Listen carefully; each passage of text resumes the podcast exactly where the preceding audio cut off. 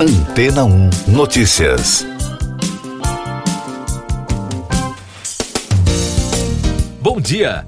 A Agência Espacial Chinesa divulgou nesta semana imagens inéditas de Marte. As fotos da sonda Tiananmen-1 cobrem toda a superfície do planeta e incluem imagens do Polo Sul, onde ficam concentrados parte dos recursos hídricos de Marte. Segundo a Reuters, para conseguir as capturas, a sonda teve que dar uma volta em Marte mais de 1.300 vezes desde o ano passado, segundo a mídia estatal chinesa. A sonda chegou ao planeta em fevereiro do ano passado, na primeira missão do país em Marte. A missão deixou um robô na superfície marciana enquanto um orbitador examinava o planeta do espaço.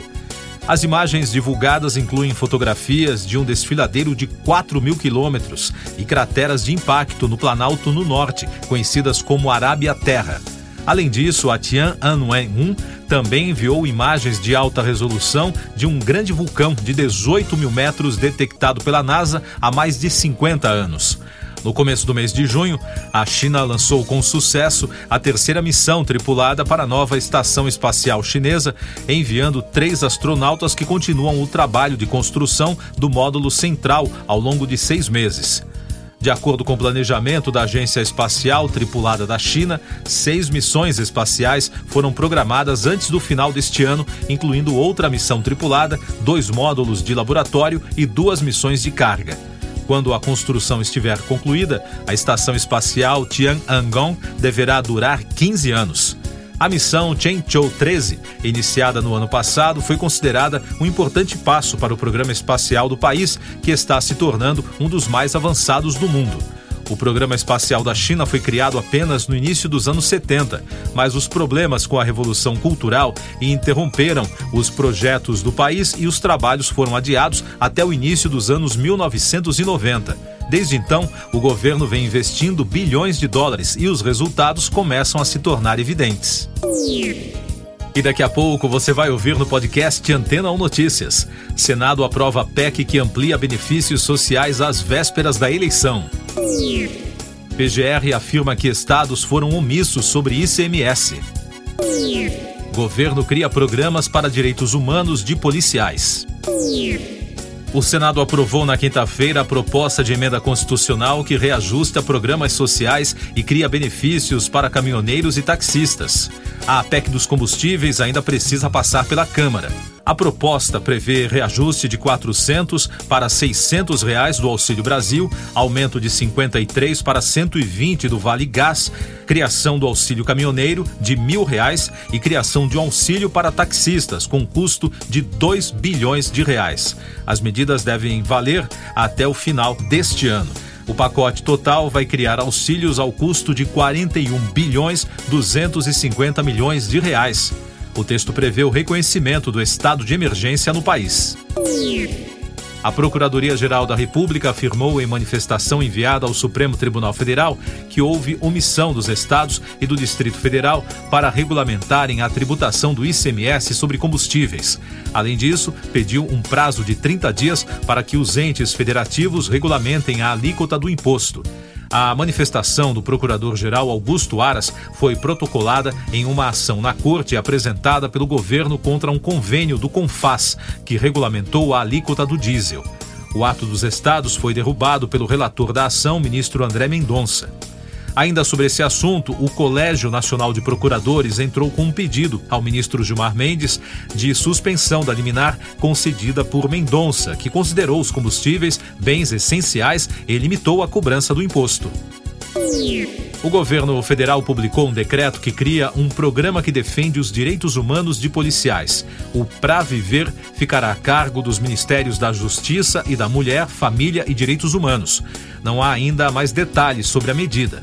Além disso, o Planalto também alterou um projeto focado na qualidade de vida dos profissionais da segurança pública. Eu sou João Carlos Santana e você está ouvindo o podcast Antena ou Notícias com os destaques da saúde. O número de casos de varíola dos macacos no Brasil chegou a 22 e no mundo já são mais de 3.400 casos e uma morte confirmada. O Brasil ainda tem 28 casos que estão sendo investigados.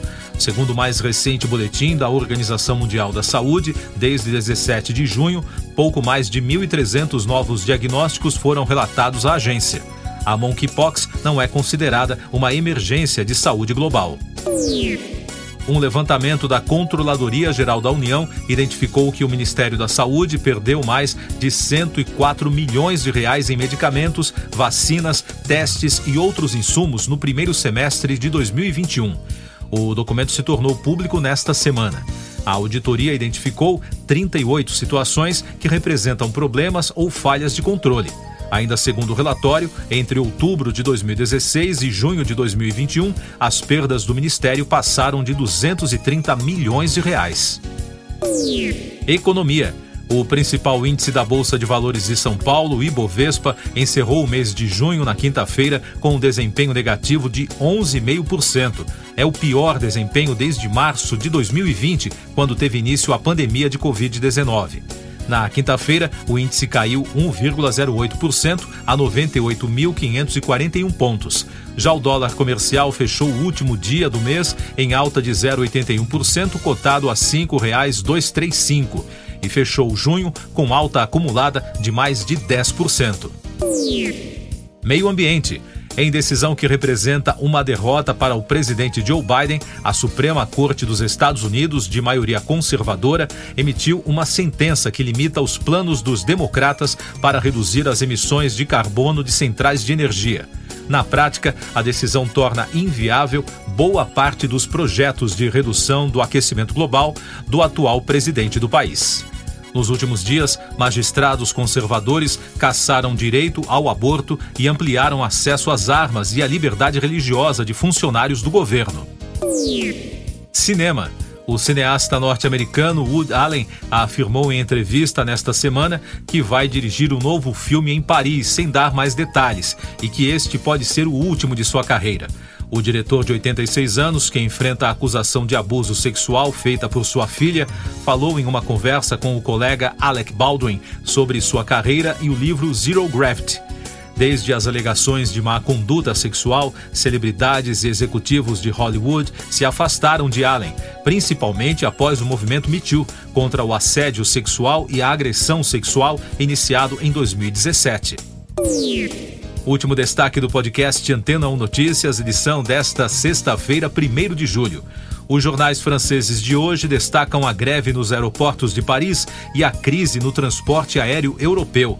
De acordo com as agências de notícias, o setor tem dificuldades para se reorganizar após ter sido um dos mais atingidos pela pandemia, o que deve resultar em dificuldades para os passageiros durante as férias de verão no hemisfério norte, que começam neste fim de semana. Siga nossos podcasts em antena1.com.br. Este foi o resumo das notícias que foram ao ar hoje na Antena 1.